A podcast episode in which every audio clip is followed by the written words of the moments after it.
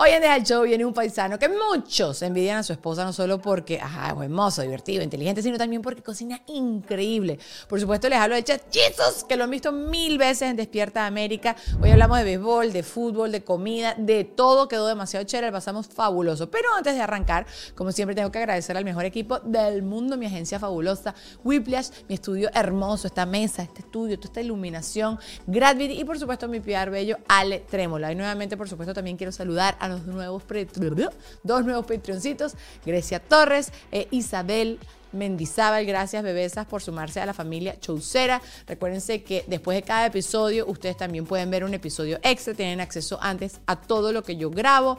Pueden verlo en cualquier momento. Y por supuesto, algo que sí es exclusivo solo de Patreon, que es Noti Dani. Ahorita vamos a hablarle también de esto, que es demasiado fabuloso. Que ahorita vas a celebrar este 24 y tienes que estar preparado para pasarla bien, para relajarte, para gozar. Y te estoy hablando de ron diplomático, el ron chaucero, el ron que necesitas para cualquier celebración para cualquier otra ocasión que sea importante en tu vida. Es un producto de calidad hecho en Venezuela con reconocimiento a nivel mundial hasta el punto que vas a quedar bien siempre. Así que ron diplomático, el ron chaucero, el ron del corazón, el ron de, de todo, el ron que tú necesitas para pasarla divino en esta Navidad y divino también en este episodio que comienza así.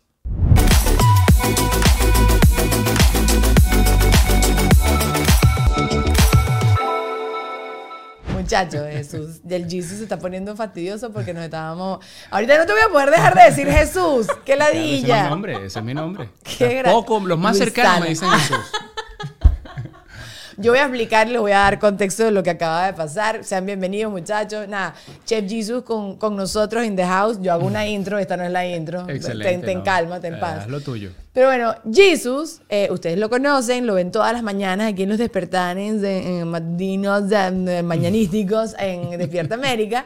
Entonces nos está acompañando. Pero ustedes, él, él, yo lo conozco como Jesus, de toda la vida. Y yo decía, bueno, quizás su mamá le puso el nombre así escrito con Y y ya está. No, no. Hoy le acabo de preguntar que en verdad es Jesús. Tú sabes que en Venezuela hay gente que hace esos inventos. No, no yo me vayan sé. a decir. En Venezuela hay muchos otros países. No fue como eh, Usnavi ni nada de eso. No, no, no. Jesús, el Jesus eso me lo inventé yo después ya de adulto. Exacto. Entonces ahorita va a ser para mí demasiado complicado decirte Jesus porque no es tu nombre. Bueno, pero vas a poner el videito del porqué de Ajá. y toda la cosa. Toda la cosa también surge porque Luisana, que es una mala conducta, aunque ustedes no lo sepan, cuando se enteró que venía Jesus, se le ocurrió y se acordó de un video de Kevin Hart gritando Jesus. Una brillante idea. Ajá. No importa. Una tontería. Yo les voy a poner allá abajo el link del video para que lo vean y se rían. Como cuando uno va a la iglesia que gritan, pero el nombre de Jesus. Entonces la gente se vuelve loca. Bueno, ese, ese es el sketch. Nada, te quiero, lo logramos.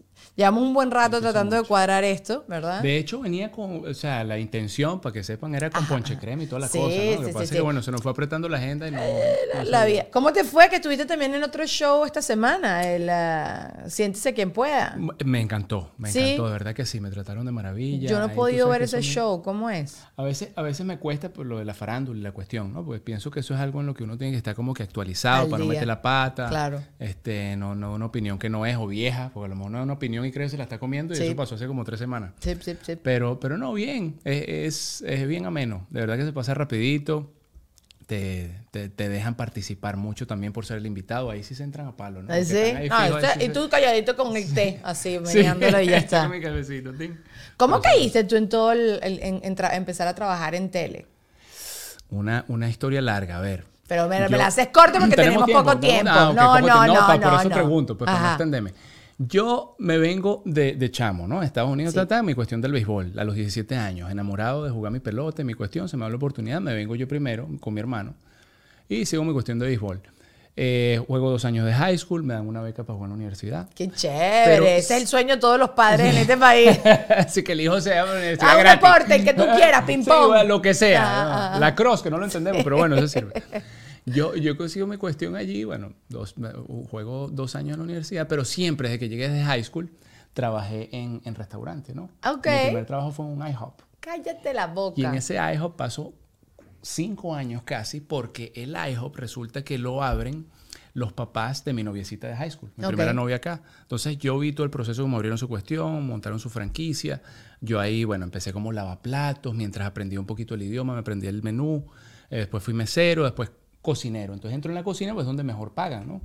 Y ahí me dejaron. Entonces yo me sabía mi negocio, mi menú, mi cuestión. Empiezo ahí a flipping pancakes y vaina, haciendo de todo. Qué fino. Omelets.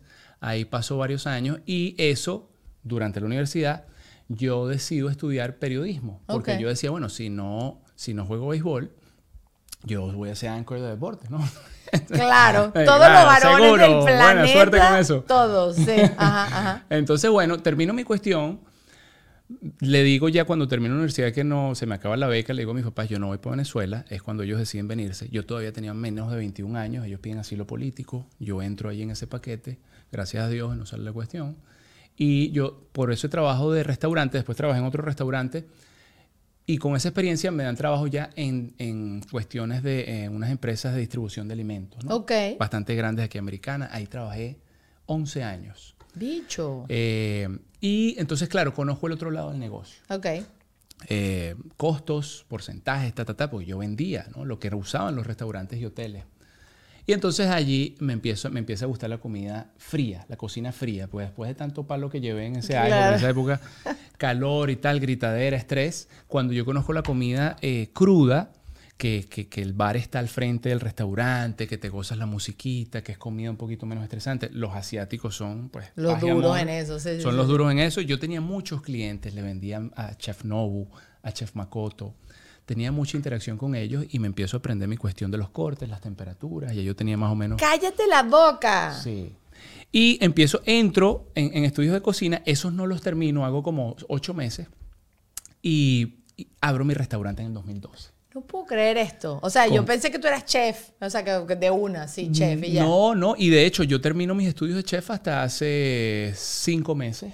Que creo, puse un post ahí porque terminé. No, no me más. Estaba como Que Don Ramón. de- Como Don Ramón en El Chavo, que Ajá. estudiaba con la chilindrina. Como un poco todos eh, teenagers y yo ahí el grandón, ahí el viejo.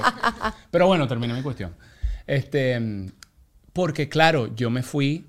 eh, Eres tú, soy yo. Soy eres yo, tú. ver. A ver, no. Los celulares. este, No sé. eh, me vibré la pierna aquí para que no. ¡Eva! Bueno, ajá. Eh, termino mi cuestión, yo sí me fui por, por, por el lado del negocio, pues, por querer abrir mi, mi- mi propia cuestión. Este, tengo Icura, abrí un restaurante eh, aquí en Miami, en Coral Gables, por seis años lo tuve. Y eh, Icura me lleva a la televisión, me lleva a Despierta América promoviendo mi menú y mi cuestión. Cállate. Así como yo recibo tantos chefs y, y- y restaurantes en el, en el programa, así iba yo, ¿no? Con mi cabita, tal, mi menú bajo el brazo, y bueno, aquí vengo a promocionar cura. Y, y claro, les gustaba cómo lo hacía, primero porque yo, entre los estudios de periodismo, pues, sabía más o menos que era redactar una cuestión, sabía que era el teleprompter, no, no era que me... Estás me perdido. sino Sí, que sí, más sí, o menos sí, sí. sabía yo, pa, iba más o menos asociando la cuestión, y bueno, tú no querías ser ancor de deporte, pues agarra ahí tu cámara, pero, Pero- lo que vas a explicar es comida. O sea, de, de deporte a comida. Comida. Qué Sí. oh, no, pero me encanta. Qué fino. Sí, sí, fue Yo sí pensé que como que toda la vida, o sea, como que, porque entiendo que ser chef y toda la gente que se dedica como al tema de la comida también es una cosa de pasión de toda la vida, ¿sabes? Porque a todos nos gusta comer, pero no a todos nos gusta cocinar. Sí. Sí. Y, y es, y es de tanta pasión y, y tan artística la cuestión que, que la mayoría de los chefs son empíricos, ¿no? La mayoría de los, eh, Los dueños duros, de restaurantes, muchos duros. Yo conozco muchos ya ahora que son celebrity chefs, americanos, latinos, lo que sea. Y muchos ni fueron a la escuela, sino que simplemente se enamoraron de un, de un concepto, de un estilo de cocina y, y- y se, bueno, se volvieron unos se entregaron ahí. Sí, eso sí, trabajaron en restaurantes y se, se partieron el lomo, como dicen, ¿no? Eh, con experiencia y cuestión, y, y dan con platos. La cuestión es tú tener la creatividad. De ser y- algo y- y- original. exacto, de tú crear tus propias recetas y tus vainas. Y el sushi te da mucho para eso. ¿Qué es lo más rico que se han comido en la vida? Luisana, eh, tú también. eh, bueno, obviamente Chef Jesus. Ajá. Dugi, tú también. Ve pensándolo. Lo digo con anticipación porque, ajá. Wow, mira, yo creo que lo más sabroso que yo me he comido sea, lo que es una sea. carne, y, y no por cifrinea ni nada, pero es Cifrinea, una, que un corte de carne wagyu, esos cortes japoneses que traen. Mira, eso ni te, casi que ni te lo cocinan, pero es una mantequilla. O sea, eso apenas lo ponen, apenas suena, ya lo sacan. Y eso es una cuestión, una carne que se te deshace en la boca. O sea, sí vale la pena comer entonces carne. Es cariñoso, pero vale la pena. Es es la cariñoso. misma, asesina, Eh, asesina. skirt, que es como skirt, ajá. Espalda, pero guayú. Nosotros Exacto. probamos una que la o sea, nos las enviaron de, de- fue un regalo de, de Aruba y el corte era súper finito, pero era eso, se, se tiene, mucho, tiene tanta grasa, sí, que, que, tú ves la carne es más blanca que roja. Pero ¿dónde la comieron? O sea, porque fue la experiencia rica, porque al final la comida es muy rica, ok, pero eso es, ah, porque estaba con Chusmila no, mm, viéndole el empate. En nuestro caso fue que, o sea, unos amigos la probaron en Aruba, nos hablaron de ella, viajaron de nuevo a Aruba. Y, te la mandaron. Y Douglas y le cocinaron hacer parrilla, exacto. Y él no, mm. no tomó ni, ¿qué? Ni, no, es que no tomó nada sí, cocinarla por el corte. Sí, esos cortes de carne tienen, son demasiado sabrosos. A pesar de que yo, bueno, me voy mucho más por el pescado. Yo soy casi que pesqueterian. Siempre busco comer pescado. Me encanta el pescado crudo, cocido, término medio, como lo ponga. Y obviamente eso va por la cuestión del sushi, pero, pero esa carne es espectacular. Yo no sé qué es lo más rico que me he comido en mi vida. Tú italiana debes tener una lista de... Claro, pero he comido, muy, he comido muy, pastas muy ricas. Aquí en Miami me cuesta mucho conseguir una pasta que la dé. Soy, soy honesta, ¿no? O sea, he comido una que estuvo medio decente, pero ya pasan unos días y ya se daña. Que yo ah, de, de, la cocina italiana ah, pude aprender mucho porque yo, yo trabajé en el lado del café, en el área del café, mis últimos tres años estando incluso... No, no, está bien, quédate ahí, pero ajá. Incluso, aló, aló. Ajá, ajá. Incluso eh, estando en Despierta América, cuando yo llego en Despierta América, me dan la oportunidad, que me dice Luzma, bueno, mira, eh, necesitamos un chef, aquí no hay un chef fijo, vente tres días a la semana, me acuerdo clarito, empiezo tres días a la semana. Yo tengo todavía, obviamente, el restaurante. Y aparte de eso, trabajaba en el día. O sea, mi trabajo del día era todavía distribuidor de alimentos, ya en el área del café, Café Lavazza, y era para unos italianos. ¡Cállate! ves el café más rico. Te batías un champú. Delicioso, delicioso. Y tres años me tomaba por lo menos unos seis, seis expresos diarios porque yo visitaba a los clientes, tenía que saber, coño, estuviera saliendo mm. perfecto, la espuma del espresso. sí, salía. Sí. No, bueno, aquí en Miami, entre el café cubano y seis café, más o menos eh, estaba en la misma liga. Pero eso me ayudaba a tener los tres trabajos que tenía en ese momento. Te lo juro. Pero ustedes, los italianos, y ustedes, pues yo sé que tu background es muy italiano. Sí. El tomate, la pasta, el queso parmesano y el café son intocables. Ah, y el aceite de oliva. Son cinco cosas, cinco productos que no, o sea, no te desvíes con eso. Tiene que ser lo más fresco, la mejor calidad del mundo, el tomate, la cuestión, la pasta recién hecha fresca. Yo, yo, no soy picky, no, de verdad que no soy picky. Yo de verdad como todo y tú me dices, ¿cómo está? Y te voy a decir rico, pero que, yo me muera, tiene que es fregado. Aquí nada más hay un restaurante de sushi que me llevó una amiga, Lourdes Luli. Sí. Me llevó, eh, ¿cómo se llama? Omakai. O, Omakase es que te, te, No, no, no. Osaka. En ah, puede ser Osaka. El sí, en la esquinita. Que hacen como un, tuna, un, un, ceviche como de atún medio... No, espectacular. Tú sabes, para mí, para mí cuando, para que algo sea rico es porque yo de verdad te logro, en cada bocado te voy descubriendo ingredientes que yo soy malísima con eso. Encuentras los ingredientes. Encuentro los ingredientes, pero hace sentido. Toma agüita, te estás sí, salivando. Seca, estás salivando, seca. No, estás salivándote el tartar. No, men. Ay, no, pero la máxima. Está bien, Fui al restaurante hace poquito a hacer reservación, porque ahorita Miami se volvió de esos sitios. Hago reservación y llego y digo, quiero como cinco de estos. No hay. Lo sacamos del No. ¿Tú puedes creerlo? No, y tú sabes, como que tú haces, aparte que obviamente ese restaurante no es barato, es un restaurante donde tú dices, no es que voy a andar pidiendo que que ra, ra, sí, o que te den reservación a cada Nada, rato. sí, exacto. Entonces, no, no hay. Me saca, vino el chef, vino el no sé, yo, a mí no me importa. No voy a comer la broma y me deprimieron y no quiero comer acá. Y o sea, todo es rico igual en ese restaurante. no, pero tú sabes que, es lo único que así que yo te digo que me encanta de Miami, que me volvió loca, que tú, que yo, que no sé qué, y voy a ese sitio y no hay. Es verdad. No, chico. Qué feo. Te, tengo uno para recomendar después te lo digo, para no estar dando da, Sí, no, que danos plata, danos plata. no, no, no, qué cosa. No, pero ok, si yo te, mañana te condenan a la silla eléctrica, te pregunta la hago. ¿Cuál es tu última cena? Pueden ser muchas cosas, no tiene que ser nada más tu carne guayú. Ya dijiste la carne guayú. Tengo que darte platillos, ¿no? Sí, lo que tú quieras. O no, Dani, quiero cocinarme un salmón. ¿Sabes? No sé, lo que tú quieras. No, va a ser esa carne, pero yo creo que ya, ya a ese punto, cuando es tu última cena, le metes más sentimiento a la cosa. Yo me comería las empanadas. Le tiras unas lágrimas. Ah, yo me... ¿Unas empanadas de dónde? Las empanadas de lentejas que hacía mi mamá. Cállate. Es una cuestión que yo. Wow, me lo saboreo. Claro. Es una cosa que no, no la encuentras en ningún lado. Es diferente, es otro Total, es otro swing. Eh, no tiene nada que ver con la carne guayú, ¿no? No, no, no. Por eso te dije. O sea, lo mío es también comida de mi papá, que mi papá tampoco ya está acá entre nosotros en este plano. comida de mi abuela. Estoy seguro que te pedirías un plato de uh, eso. De mi, mi, papá hacía un ceviche de mango con pescado y cebolla mora. Una vaina así que tú que esa vaina no pega. Y tú probabas eso y eso era de otro planeta. Es que eso es la, eso es la comida. Eso es lo que yo creo que, que uno disfruta. Bueno, uno que, que, está, que está a diario en eso ahí haciendo platos o recetas, sea para video, sea para contenido o en tu casa, uno, la, comida es muy sentimental. Es, un, por eso tú tratas cuando tienes un negocio de crear una experiencia, ¿no? Y, y la experiencia no es nada más sentarte como el plato de comida. O sea, tú crees que todo, tú quieres que toda esa, esa visita sea espectacular para que la gente vuelva.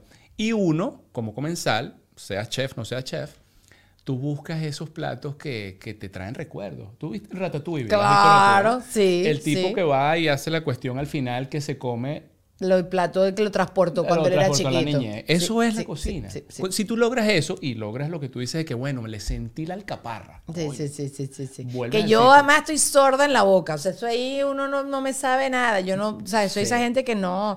Si sabe rico, sabe rico. y ya eh, está, yo soy esa gente. Y tengo ese balance entre ese plato especial gourmet que hoy en día los decoran y le ponen la espuma y la cuestión, tienes que buscar el balance con el tema, o sea, que le llegue a la gente con el saborcito y la cosa. No puede ser nada más que, ah, bueno, sí, la obra de arte. Ni puede ser tampoco yo odio la comida pretenciosa, no me importa. Si tú haces comida pretenciosa, conmigo te moriste. Esa gente que te sirve un medio pescadito ahí muerto y te cobra 30 dólares, no voy pendiente. Uno va con hambre. O sea, me acabo de ver una película que si no la han visto, tú sobre todo, voy a verla, se llama El Menú, de Menu. Que el, ¿La viste? Es como de suspenso, ¿no? Vi, los trailers. Es de suspenso, pero yo la toleré, porque yo no veo cosas feas. Entonces yo la toleré. Eh, y es tal cual como, no les quiero contar nada, pero es un restaurante así súper, súper especial y este tipo que hace comida medio pretenciosa, ¿no? Pero bueno, whatever. Pero a mí ese tipo de sitios, a menos de que sea una cosa, como dices tú, que es verdaderamente especial, que teletransporta, que, que es una cosa así. Porque tú me dices, no, que matamos a un elefante. Pues, a mí eso no me interesa. a mí me interesa que sepa bien y que me quite el hambre. Exacto. Tú sabes quiénes, quiénes manejan muy bien eh, la, cocina de esa manera, los peruanos. Y yo sé que te gustó el ceviche y la cuestión, pero los, peruanos tienen una combinación de, de, de cultura, ¿no? De dónde salen todos esos ajíes que son por allá, los indígenas los trajeron no sé dónde, tal, 50 montañas, tres niveles de tal, de, o sea, tienen mucha variedad. 50 montañas. Y, y, y, además te, y además te combinan los sabores y te los reducen y la presentación, o sea, son para mí una de las mejores cocinas. Eh, total, total. Te combinan las cosas, ¿no? No, y aparte que también tienen la tradición familiar. Eh, exacto. Porque eso también es lo que dice, que creo que en este país bueno, no sé si en el mundo en general, pero yo voy a hablar de Estados Unidos, que es donde nosotros estamos, con esa puradera, que yo, yo hablo esto mucho con mi esposo, a veces yo digo, bueno, dale, cuando uno crece, el plan de cuando tú vas creciendo, cada vez se va limitando y más es siempre en torno a la cocina. O sea, la mayoría de tus planes con tus amigos, lo que sea, vamos a comernos algo, vamos a tomarnos algo, porque quieres hablar estupideces y lo que sea. Pero tú vas a un restaurante acá y en dos minutos ya te están dando una patada por no, y te ponen, muchos te dicen una sola vez para ordenar, o sea, como, que el becero no va a volver, no, tú ordena ya. ¿De verdad? Sí, me han puesto, he ido a sitios donde tú tienes un solo chance por ordenar. ¿Qué es eso? ¿Qué presión tan horrible? Te da tu tiempo, entonces dices, bueno, vamos, la orden se toma en un solo viaje. Entonces tú tienes que ordenar, no sabes si te va a quedar, si es mucho, si es poco, quedas con hambre, bueno, de tu Y en hora y media Chaolín, te llega tu cheque porque. Eso no me gusta. Entonces eso te mata la experiencia. Pero es que ustedes no se acuerdan cuando uno era chiquito que estaba como 84 mil horas sentada en un restaurante con los papás y uno, ay, qué ladilla, me quiero ir a la, la silla para que te durmieras ahí. Sí. duérmete ahí.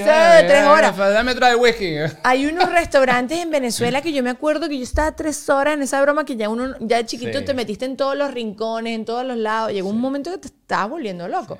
Hoy en día el sobremesa se ha perdido muchísimo. Siempre me pongo a tratar de analizar si tiene que ver mucho por también las redes sociales, como que uno también la, rapidez y la practicidad, que tampoco quieres estar tanto tiempo tú ahí. No sé cómo, qué, qué, qué es lo que está. Tú que estás más en eso, ¿qué, qué dices? Sí, es números. O sea, al final, al final la gente se está, se está basando más en números, en qué es lo que produce, cuánto tiempo. O sea, ya hay tantas métricas, hay tantas cosas tan...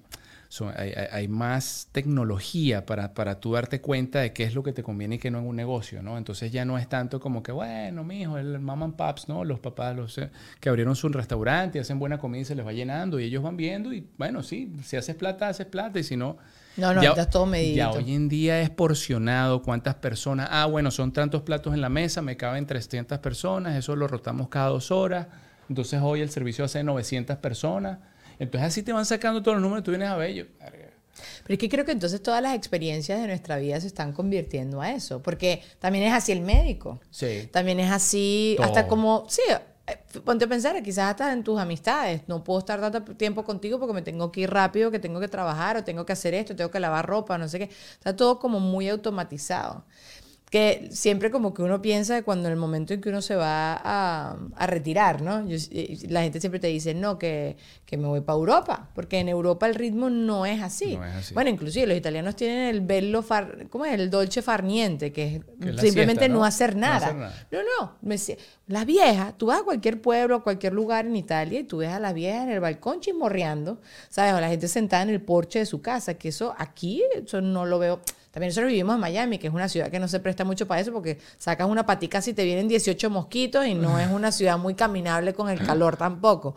Pero, eh, se celebra más como el estar rico y no hacer nada, pues. Total. Y, y, bueno, y lo que te decía la siesta, creo que es en España que sí lo hacen, que cierran los negocios como que de, las dos, tres horas. 12 Pero ya está cambiando. Ya creo que la globalización, también por el mismo el tema de las redes sociales, ya yo ahorita cuando vas a España, antes lo que sí se respetan ellos muchos es el tema de los feriados, pero los feriados, por ejemplo, ahorita no cierran creo que tanto todos los restaurantes, antes sí cerraba todo, era una ciudad muerta, tú ibas en agosto a España y tururururu. El de, la pelada, sí, sí, sí. es que sí, sí respetan el, el, descanso mucho, ¿no? Y, y el balance en, en, en poderte bueno, obviamente tienes que producir, pero también el cómo te vas a después también gozar tu, tu trabajo. Claro. Aquí no, yo creo que esa cuestión de, las redes también es, es, salvaje. Es salvaje. Publicidad. Miren chicos, yo estoy aprendiendo muchísimo en internet y mi presencia digital gracias al podcast de Whiplash. Se llama Refresh y si no lo has escuchado te lo recomiendo porque vas a aprender muchísimo. Es mi nueva obsesión.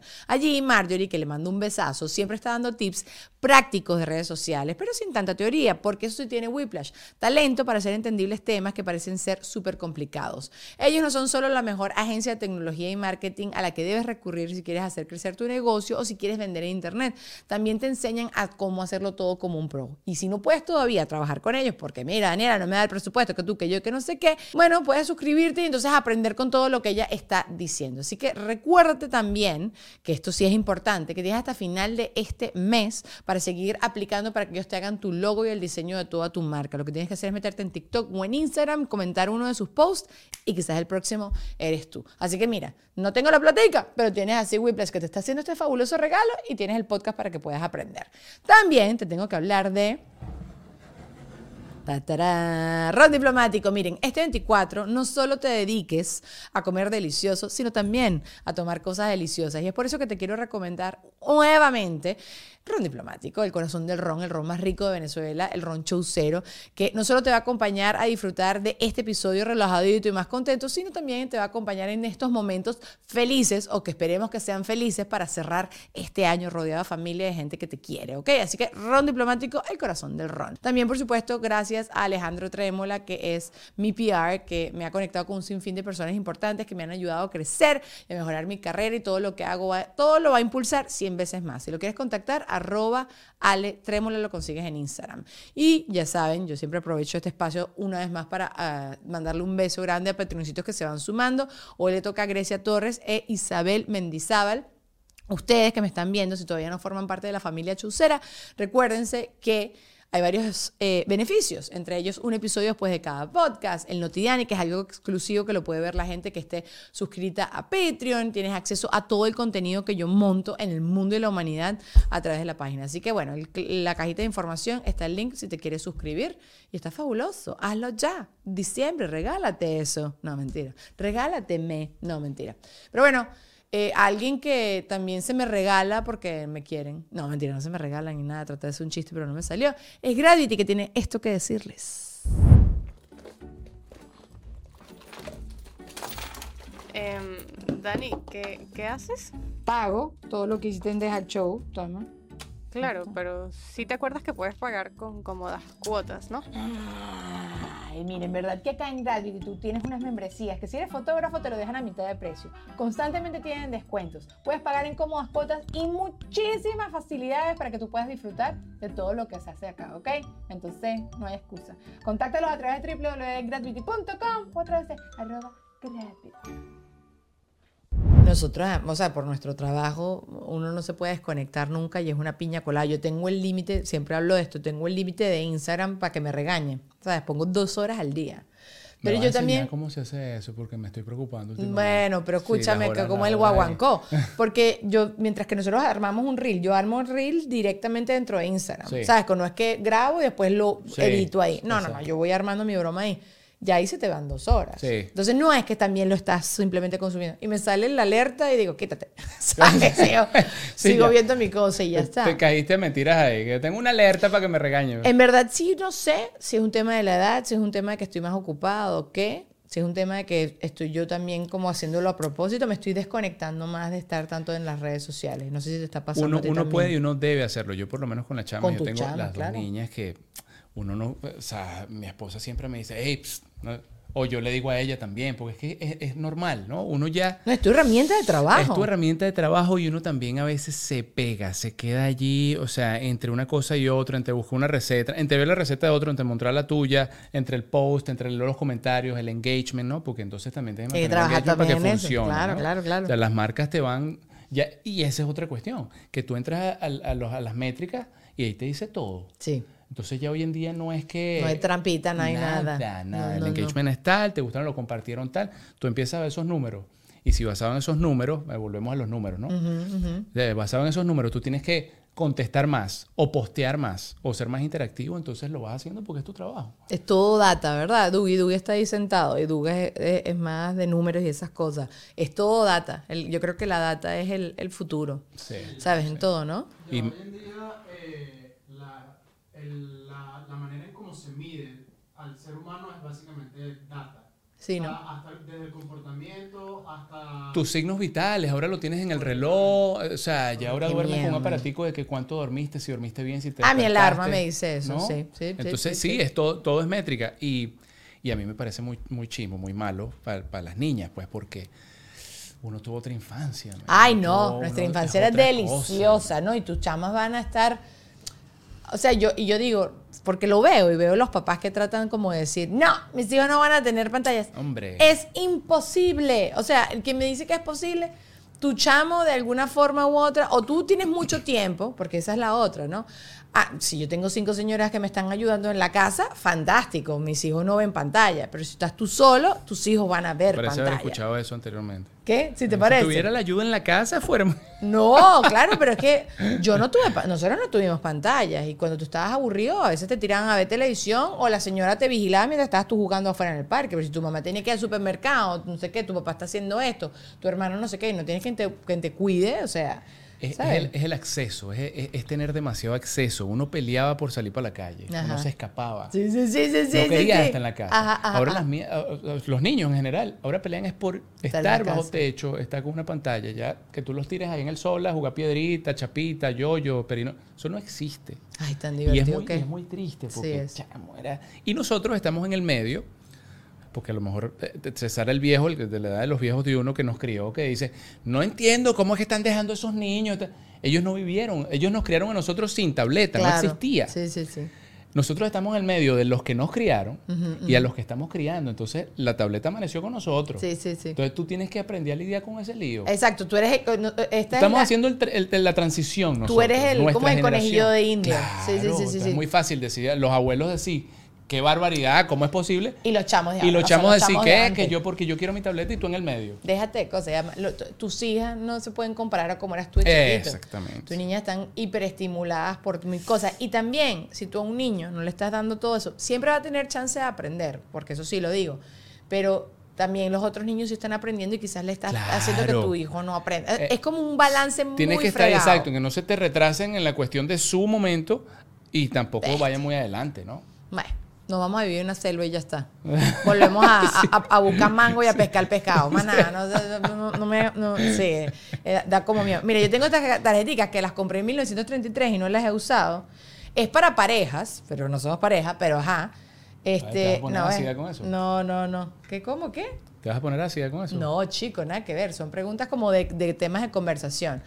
¿Qué importancia tiene la belleza física a medida que uno va creciendo para ti?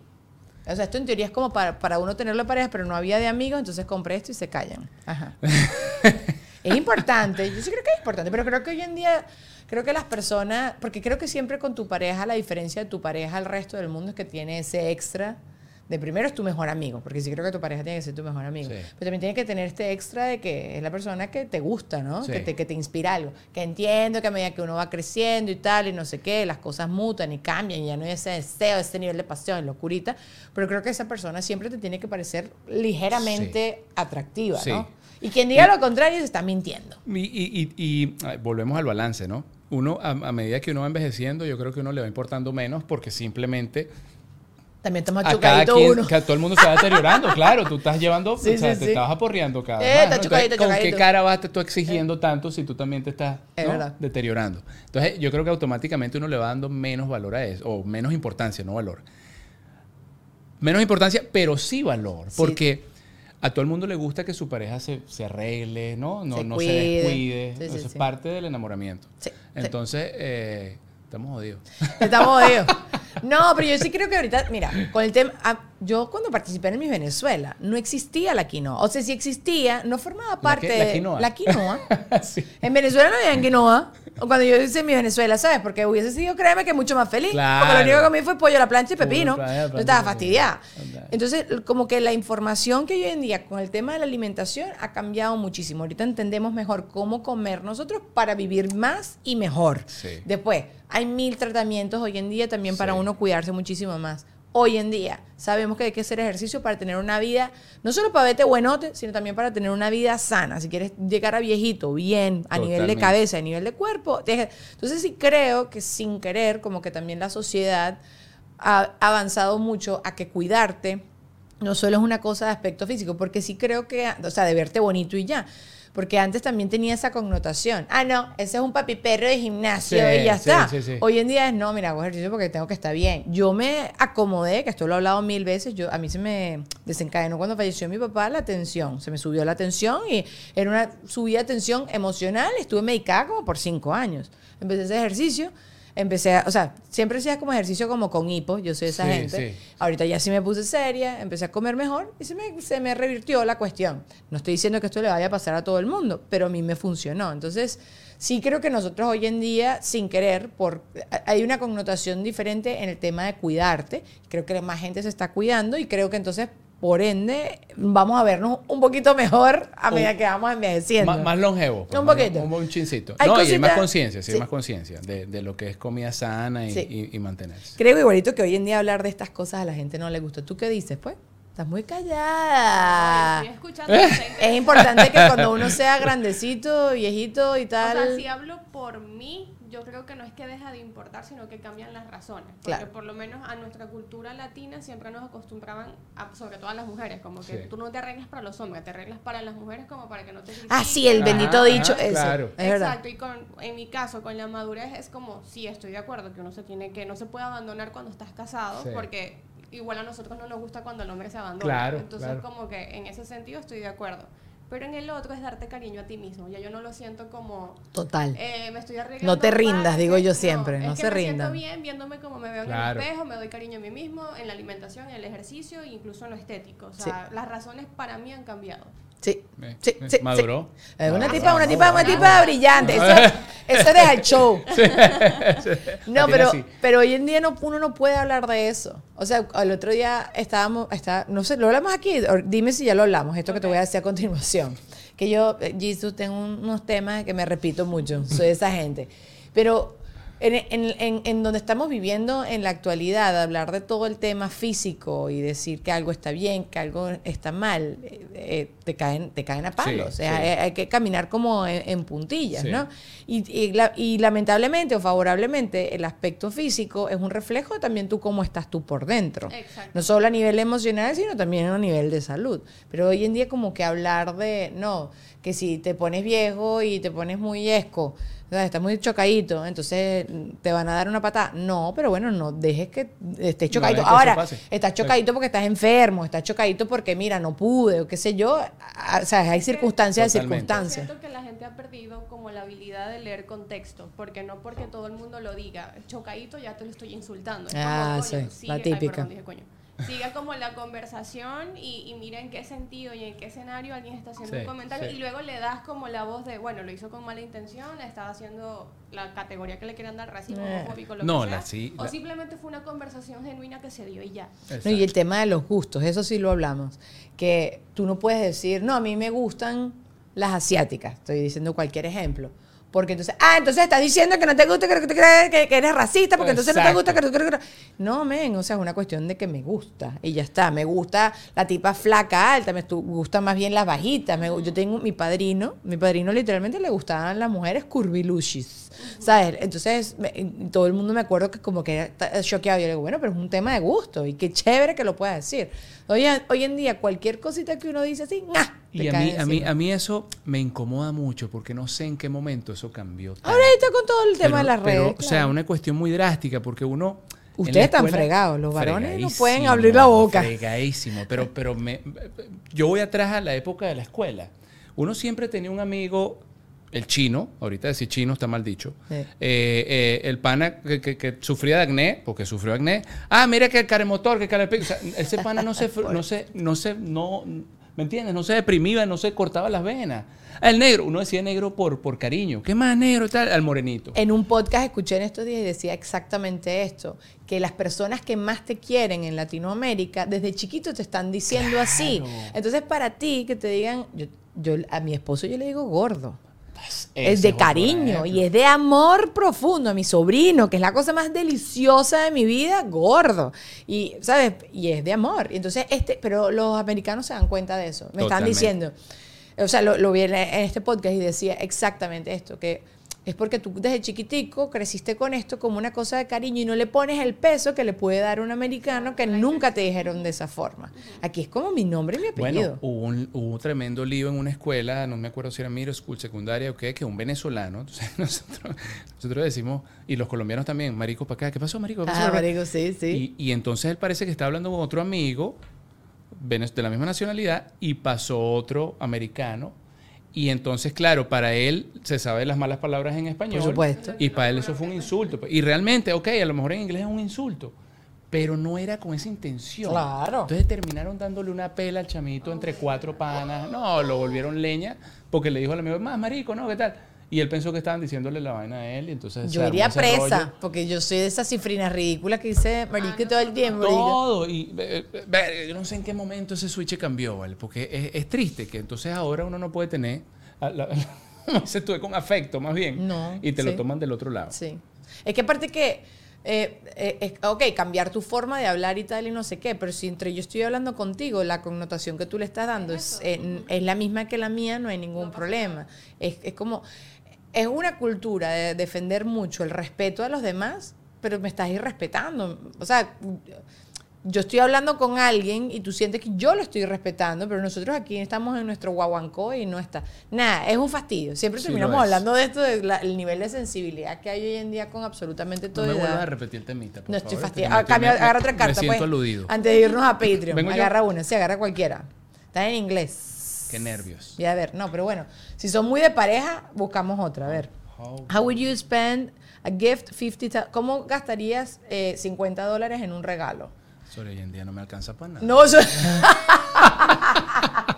Cállate que Medio tanque de gasolina. nosotros ayer hicimos en mi familia el amigo, un amigo secreto de que de esto del róbalo. el Sí, que ese, ese vamos a hacer nosotros, el Ajá. 24. eso va a ser Bueno, con mi amigo. 50 dólares es el precio. Ese fue el precio. Y yo estaba ahí como que medio, o sea, no, no encuentras, ¿qué encuentras? es pura cháchara, Sí, pura pura porquería. Yo después te paso lo que, lo que. Por favor, pero si el encontraste típico, en 50, en déjame la, saber. la vaina esta que masajea, eh, ¿En siempre 50? regalan cobija. Tremendo rebajón, por eso cuesta más. Bueno, este lo, este lo consiguieron en Doorbusters, en la- seguramente en una tienda. No, pero sí hay, en Amazon sí, sí, sí consigues. Pero son regalos, mi hermano estaba todo picado. Entonces son todos regalos como que no son regalos para ti, sino son regalos que le pueden Bueno, pero funcionar cuando a todo el juegas mundo. ese, el tema para jugar ese, creo que le dicen White Elephant. ¿no? Elephant, ajá, ajá. Eh, es, y ya se lo dije a mi esposa, vamos a comprar dos cositas que nos gusten a nosotros. Claro. No puede pensar más nadie. Entonces, porque entonces al final, por muy mal que te vayas, buscas ese. Es verdad. Y por lo menos es algo que sirve, ¿no? Exacto. Hubo un año en mi familia que se regalaron cuatro wafleras, waffle makers.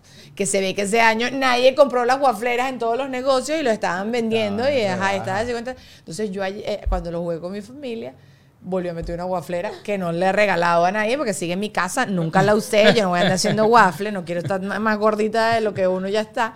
Entonces mi familia, no puede ser Daniela. Entonces, pero fue un kikiriwiki. Tú Tenía puedes otro re- regalo escondido. Tú puedes re regalar, pero trata de que no sea el mismo círculo, porque es muy pasado. Pero fue a propósito. Ah, es porque ya. ese juego también, si tú regalas puras cosas serias, es muy aburrido. Sí. Sí. O sea, ay, me regalaron, ¿sabes? No hay chiste, nadie quiere robar un regalo. En cambio, si yo, yo siempre doy un regalo peor, pero ahorita te tengo un regalo bueno escondido, ¿sabes? Ya. Entonces ayer le di la waflera y después le dije, no, tía, está el cosito este que bate la leche y hace espuma. Ah, el Entonces le di sí, eso, toma los dos. Entonces le di una waflera y ajá. Entonces fueron más de quejar. 50 dólares, pero me gustó más el chiste porque nos reímos, ¿sabes? Está bien, sí. está bien. está bien. tú Se una te cosa deja así. pasar la guaflera Pero por que, tercer entonces- año seguido.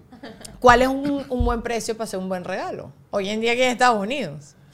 Como 100 dólares Yo- mínimo. sí, yo te diría que cerca de los 100. Qué o sea, bolas, 100 pana. para hacer un regalo. 100 dólares es una millonada. En Europa. El otro día vi un TikTok de un chamo que le voy a decir que me puedo comprar en Argentina con 10 dólares. Lo convierte a pesos y era como 3 mil no sé qué cuántos pesos. Se compró un poco de vaina. Pura comida, un helado, una, pero estoy diciendo el helado de una empanada, un dulce de leche en pote, o sea, un, un pocotón de cosas. O sea, 100 dólares es burda real. Lo que pasa es que Miami se, se fue de jeta. Se, Sí se se, fue, sí se fue y sí se se irá peor. Seguirá yendo tarjeta, por lo que veo. Sí, mi esposo me dice eso todos los días y me, me pongo a llorar. Ok, Lulu, 100 dólares, entonces es un buen regalo. Yo creo que sí. Sí. Aunque con 50 puedo resolver, por lo menos si el regalo es para Douglas, tengo tres Funko mínimo. Y es buen plan. Ok, Cinco, ah. el mejor regalo que les han dado. Douglas, conforme. Ajá, el mejor regalo que les han dado. Uh, El eh, mejor. A ver. No puede estoy ser, Estoy pensando. no puede ser. ¿Cuál fue el mejor regalo que te han dado a ti? Que yo me acuerde, bueno, a mí me gustan mucho las sorpresas. Y eh, no, quizás no fue una, si ah, vamos a hablar de algo material, tengo, pero esto no fue material y la sorpresa que conté el otro día, mi papá me vino un día de sorpresa que no tenía ni idea que él venía, yo estaba durmiendo y alguien me jalaba el pie y yo, ¡cállate para allá! Pensando que era mi mamá y era mi papá que había venido de sorpresa. Qué y, te- y tengo la foto, ah, no, ustedes no saben esta anécdota, la conté en el podcast de, de Juano, que va a salir. Pero es que mi papá, eh, Juano que me preguntó cuál es la mejor foto que te han tomado. Entonces, eh, le- mi mamá sacó el celular y me tomó la foto de mi cara de sorpresa y después mi cara de cuando lo estoy abrazando, que es el fondo de mi pantalla. Mi papá abrazándome. Esta- y esta porquería no prende porque lo tengo en slip. Ajá. Y aquí está mi papá. Ese fue el día que te jaló los pies. Me jaló, yo estaba acostada aquí a dormi- durmiendo y mi papá me jaló la pata y entonces así. Pero es un abrazo y entonces es esa la foto. Claro. Pero total. eso es como, eso fue un buen regalo porque era el día de mi cumpleaños. Pero físico, no sé, creo que los regalos físicos son los que me doy yo. Tú misma, yo ahorro para mí. Que son, claro. Sí, porque tú sabes, además es que Uno se tiene que regalar en su cumpleaños, ¿sí o no? Obvio, totalmente. Ah. Cumpleaños y Navidad también. Sí, claro, sí, te sí, sí, regalito. No, ese debe ser su casa, porque si uno anda ahí, dígame, lo- los abuelos que te regalan 100 dólares, entonces, no, que esto lo voy a guardar para pagarle a la señora cuando me venga a limpiar. Yo me paso haciendo eso. No. Ahora yo le digo, dame vaina física que eso no lo puedo cambiar y no puedo Si te hacer dan nada. cash, te lo gastas en, en vainas que no Claro, son regalos. claro, porque uno ahorita tiene esa mentalidad de, de pobre chimbo. No, bueno, no, como de ahorrativo y ser responsable. Pero yo no quiero ser responsable. De estos 100, bueno, esto ya me los gasté, vamos a guardarlo para la Sí, limpieza. sí, sí. Yo me gasté los de las limpiezas. Eh. No es que no es que lo estás guardando retivo, es que ya te los gastaste antes de tiempo. Claro que no, claro que no. Ah, yo no, no, yo, soy cuenta. tacaña conmigo, no soy tacaña con los demás. Mira, vamos a seguir hablando. Luisana y Jesus van a venir con nosotros a Patreon y ahí dirán cuál fue su mejor regalo. Los quiero. Va. Que tengan feliz Navidad. Que coman mucho y engorden poco. Eso sería genial. Delicioso, Sería ¿ah? genial. Ese me debería regalármelo a mí. Yo te lo regalo. Yo te Me lo regalo. ya nos despedimos. Eh, sí, sí, no, Ah, aquí, esto es para. YouTube. Dile Ah, chao aquí, Chao, pescado. goodbye. Las redes de Jesus están acá abajo, síganlo, está montando Por contenido favor. todo el tiempo, recetas deliciosas, las que tú, que yo, que no sé qué. Y bueno, ajá, todo lo demás. so much. Adiós, feliz Navidad.